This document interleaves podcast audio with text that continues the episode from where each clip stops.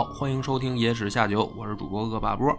耿之敏，小敏，咱们先试一个小游戏啊。嗯我说三个词儿，然后你看看你能联想到什么？嗯，海洋、黑色、嗯骷髅，你能联想到什么？加勒比海盗。啊，海盗。对，其实今天的话题呢，咱们就要聊聊这个海盗哦，啊，因为这海盗形象呢，你看影视作品里也经常出现，就比如说什么加勒比，你刚才说的嘛，加勒比海盗，还有比如说动漫里面也有海贼王什么的。那现在你这么聊到海盗的话，你印象当中海盗的形象应该是一什么形象呢？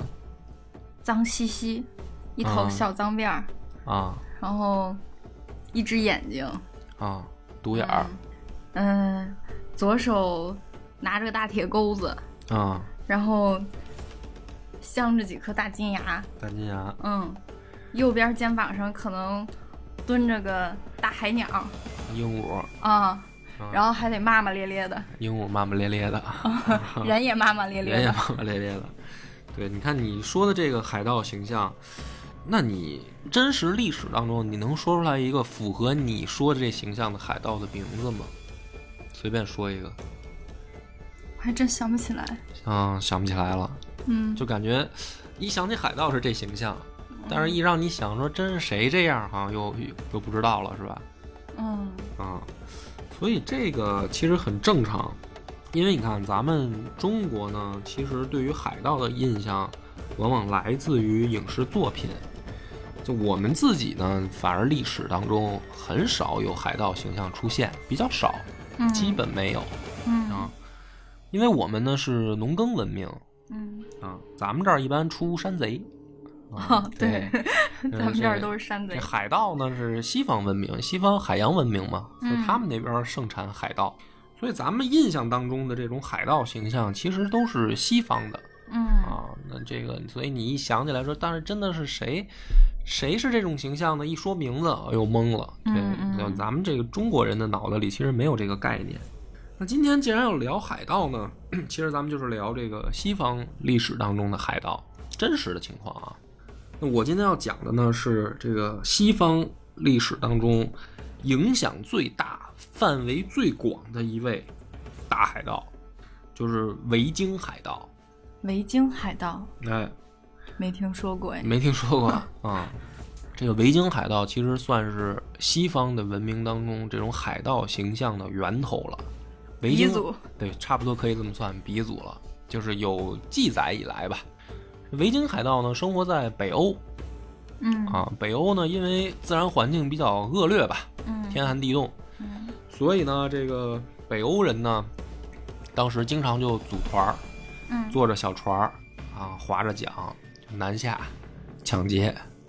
那么这维京海盗为什么今天要讲他呢？就是他们厉害到什么程度啊？嗯，海盗建国了，建国了，哎，就是专门海盗建立了一个国家，哪个国家呀？哎，所以咱们今天就得说说这个海盗建立的国家啊。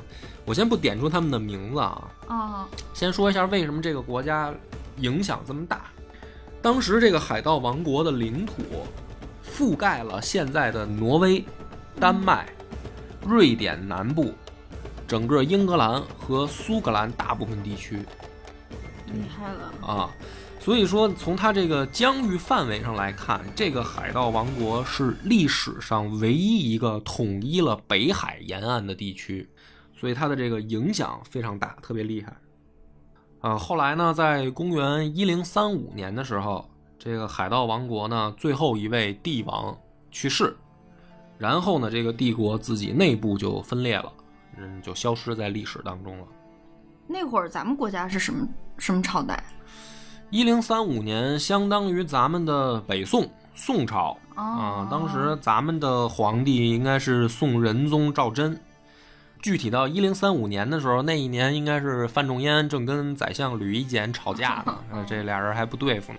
嗯嗯就是你别着急打岔啊，这个大概说时间，大家有印象，咱们北宋是这个西方这个大海盗王国的这个出现的时间。啊那今天呢，咱们就讲讲说建立这个维京海盗王国的这位海盗大帝，讲讲他的故事。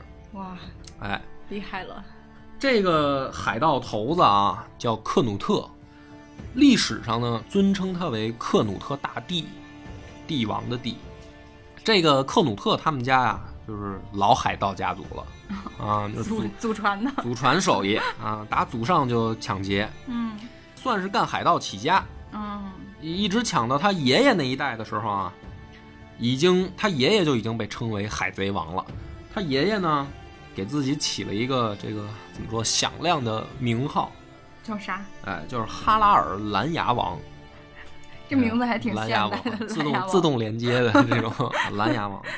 他爹呢，后来就起了一个更拉风的名字，啊，叫思凡八字胡须王，八字胡王，非常生动形象，很很生动是吧？所以你一听名字那个形象就勾勒出来了。对对对，就是他们家这个名字呢，高贵当中透着一丝山炮的气息，这个土鳖的这种感觉就扑面而来。斯凡八字胡须王就是他爹啊，其实在公元的一零一四年的时候就已经征服了英格兰大部分地区了。然后呢，这个爹呢，作为遗产，就死前啊，嗯就把英格兰给了自己这二儿子克努特，然后他爹呢自己的这个丹麦的王位嗯就给了大儿子，就克努特他哥。嗯，本部本部给了大儿子。对，然后把这个等于这个打下来的海外地盘吧，啊，嗯相当于给了这二儿子克努特。哦，那合着这个克努特他不就是继承了他爹的遗产吗？啊那他厉害在哪儿了呢？就是特别讲他是克努特大帝。啊，这你看就是大家一听都会有这种感觉。其实啊，真实情况还不是这样，因为这个克努特虽然从他爹那儿继承了英格兰的王位，但是英格兰人不服他。嗯英格兰人原本服谁呢？就是世代尊封的这个大王啊，叫阿尔弗雷德嗯大帝。嗯，就是本身人家英国人有一个算是心里面比较认同的国王。嗯那为什么认这个阿尔弗雷德大帝呢？是因为这位大帝一辈子就揍维京海盗，就等于抵御外敌入侵嘛，啊，就是让赢得了老百姓的尊重。嗯对，所以这个阿尔弗雷德大帝说白了，一辈子干的就是揍这个克努特他们家。嗯，这两家对头。哎，那这会儿呢，说克努特想来当国王，就相当于他们战胜了嘛。嗯嗯，那英国英格兰人肯定是不服啊，就凭什么呀？对，所以呢，这个没过多久呢，科努特很顺利的就被英国人民给遣返回国了，就不认这国王啊。虽然你们打赢了，但是就是不认你。嗯那克鲁特呢，就灰头土脸的回丹麦了。嗯但是呢，第二年，克努特就从他哥手里嗯借了一支部队，这支部队哎卷土重来，他就开着两百艘海盗船。嗯。啊，这支队伍两百艘海盗船，因为这个船呢，其实不是像大家想象后来大航海时代那种大帆船，它嗯。基本上就是那种小舟、哦小艇，嗯一艘船上坐不了几个人。所以呢，你就算比如说一艘船上顶多啊坐个四五个人，这么这么计算啊，粗略一算，其实没带回来多少人，不到一千，可能一千一两千人，就这么一个，其实就是一个，呃，叫什么抢劫的这么一个海盗团嗯嗯。就杀回来了嗯。啊。目标呢也很简单，就是到英格兰抢钱。嗯，抢粮、抢娘们儿 啊，就是就是抢劫来了。女人，对，但是呢，就是说啊，这维京海盗作战勇猛嗯。啊，虽然他们是回来抢劫啊，以这个抢劫为宗旨，嗯。但是真真的就又在英格兰生生的打出来一片地盘儿。哦。啊，因为他不能说抢完了再划船回去嘛，他就干脆在那儿就建了一根据地，哦。慢慢慢慢这根据地越来越大，就等于又建立一个国家。嗯，这回就不是等于他爹留给他了嘛，人就自己自己打出来的地盘儿。的天下，所以这个时候，英格兰呢就出现了等于两位国王，嗯一位呢就是这克努特自己打出来的，嗯还有一个呢就是阿尔弗雷德大帝的这个后代，叫爱德蒙二世，嗯就是两个国王。这一山不容二虎嘛，啊，这两位大帝呢就琢磨，说咱们这怎么办呢？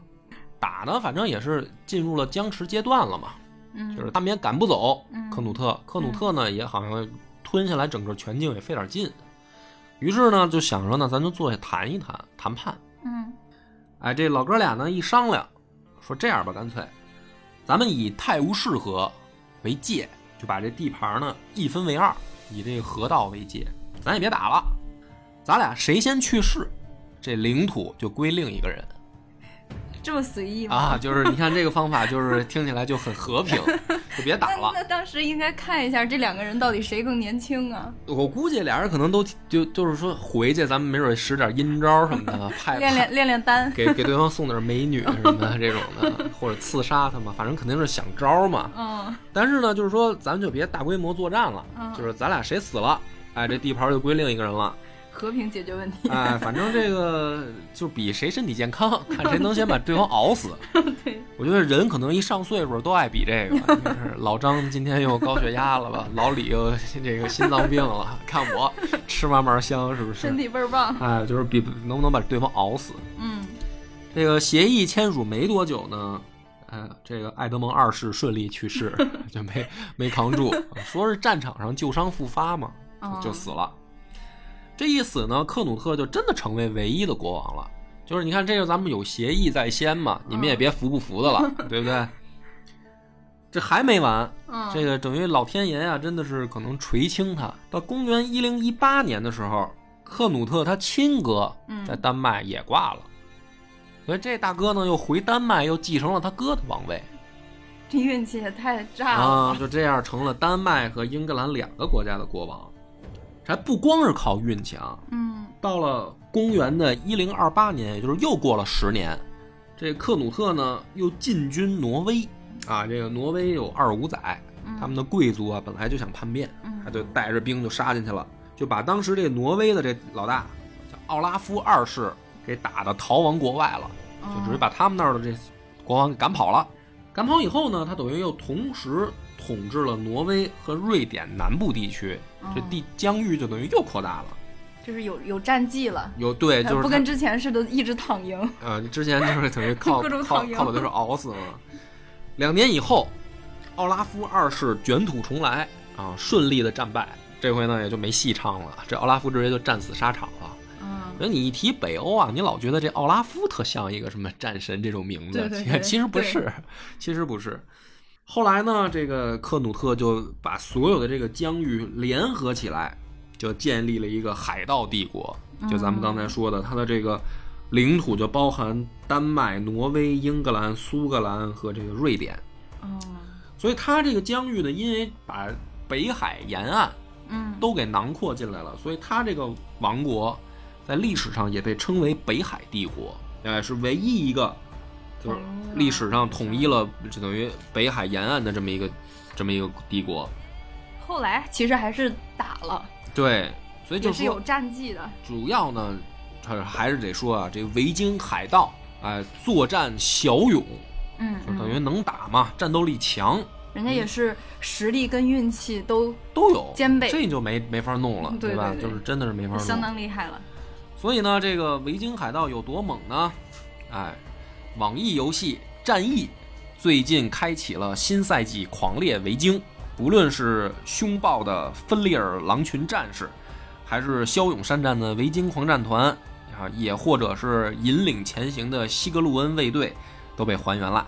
你可以在游戏中化身为克努特大帝，率领着维京兵团横扫一切强敌哎啊！我这听故事呢，这这这怎么感觉画风转了呢？啊，是这一期你你这是广告吗？对，是拿人钱了 好吧，好吧，啊，这所以这个，对，我这还听得挺认真的，我还继续想着这克努特大帝后边还有什么故事呢就。完了，这个广告到此结束了。哎，就是简单讲一下，因为这个，哎，这个吃饭吧，这期加更是一期吃饭节目啊。但是游戏呢叫战役啊，战争的战，呃，意义的意，战役。就是游戏我大概看了看，也玩了一下，没深玩啊，就本着负责任态度体验了一下，其实还挺挺好玩的。嗯就是它里面打仗做的还挺真实的，嗯就比较推荐男生玩吧，可能女生对这个打打打杀杀的可能不感兴趣。但是我看这个，要是反正我挺感兴趣，就是跟那种驰骋疆场的感觉啊，啊指挥这个军团，然后化身为一个大将军的这种感觉，做的还是挺还原的一个嗯三 D 游戏，嗯，真的是指挥千军万马攻城啊，什么打野战这种的。所以这个啊，抛开广告吧，就是要是波波哥这个广告插的真是毫无违和感。是是，这这一期整个就是广告，所以本期节目到此结束，不浪费大家时间。咱们打游戏去吧。嗯。